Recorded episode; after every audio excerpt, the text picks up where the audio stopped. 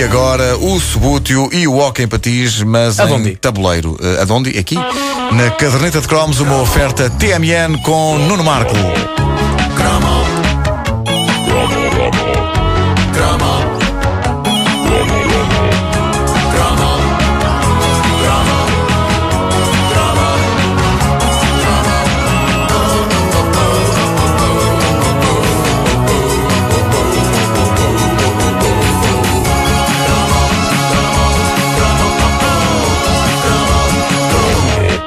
Não perceber de futebol valeu-me algumas tristezas. Uma das mais dolorosas foi não poder juntar-me à grande mole humana de colegas meus de escola que tinham esse lendário futebol de mesa chamado Subútil.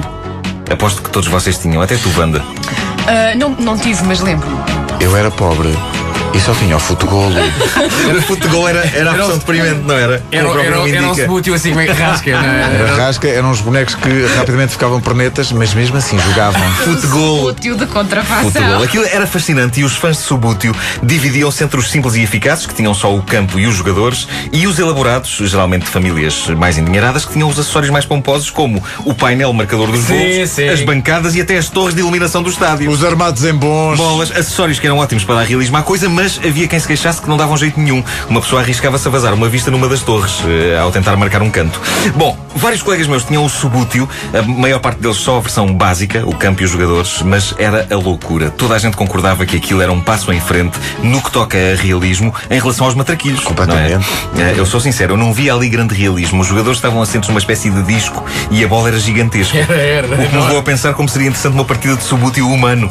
Coisa que nunca aconteceu. Aparentemente há matraquilhos humanos, há, há partidas de matrecos humanos, que é um conceito que ainda ninguém conseguiu explicar bem em que consiste, mas suponho que dê cabo dos rins de uma pessoa no momento de fazer passar o varão. Eh, como praticamente todos os meus amigos tinham subútil, quando eu ia à casa deles, era evidente que mais tarde ou mais cedo iria acontecer uma partidinha. Ainda me lembro da primeira que joguei, eu era sempre posto de lado nos jogos de futebol, na escola, não é? Como já aqui disse, eu era aquele que nenhum dos capitães da equipa escolhia e que ficava para o fim. Quando joguei subútil pela primeira vez, para aí em 1984, em casa de um colega meu de escola chamado Mário, uma luz de esperança acendeu-se dentro de mim. Eu pensei, ok, eu não saberei jogar a bola no mundo real, mas já será qualquer coisa se souber jogar subútil. Já não serei tão atado, porque o subútil, seja como for, é futebol, não é? Claro, claro que sim. Quantos bonecos Pois bem, eh, na minha primeira partida de subútil perdi por 47 a 0. Eu gosto que ainda te lembras do resultado. Ficou em- completamente impresso. E eu pensei, ok, pronto, foi por ser a primeira. Foi por ser a primeira. Um mês eh, e para aí uns 20 jogos depois eu estava a perder por 53 a 0. Eh, de notar que havia um colega meu que conseguia marcar golos diretos de canto, com, com efeito. A bola descrevia um círculo e entrava na baliza. Menino. Estava escrito que eu nunca saberia jogar nenhuma espécie de futebol. Mesmo nos matrecos eu não sou grande espingarda, devo dizer, porque tenho que tomar um banho a seguir. Eu sou a única pessoa que tem que tomar banho a seguir a jogar matrecos porque tenho a tendência a jogar com os varões do adversário. Ah, pois é, que tem óleo, não é? Aquela coisa. Não só não têm manípulos, como estão barrados em óleo. Eh, desastroso. Lembro-me de um momento bastante embaraçoso da minha juventude.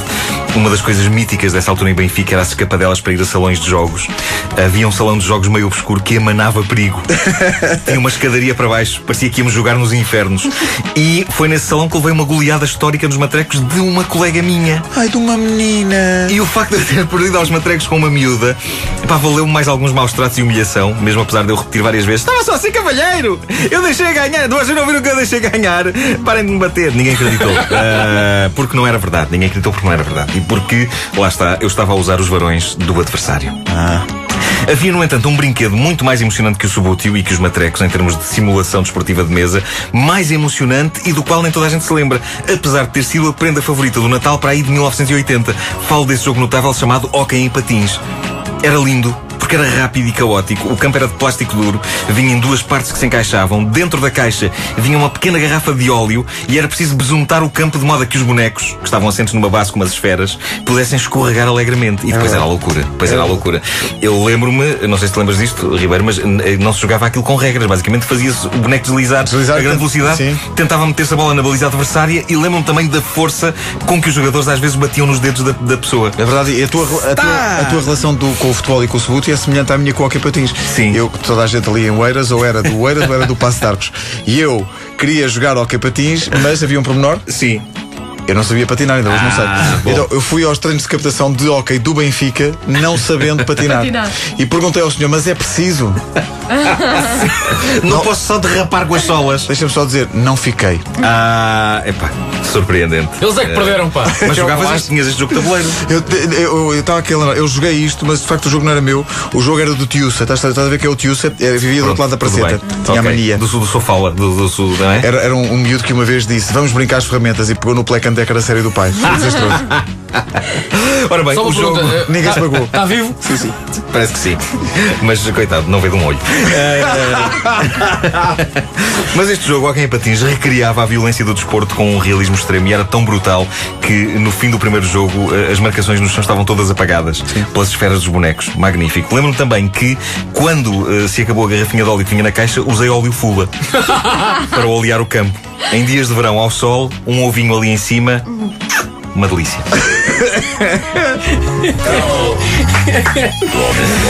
Bom, A caderneta de cromos com o Nuno Marco, disponível também em podcast em radiocomercial.clix.pt. É uma oferta da TMN.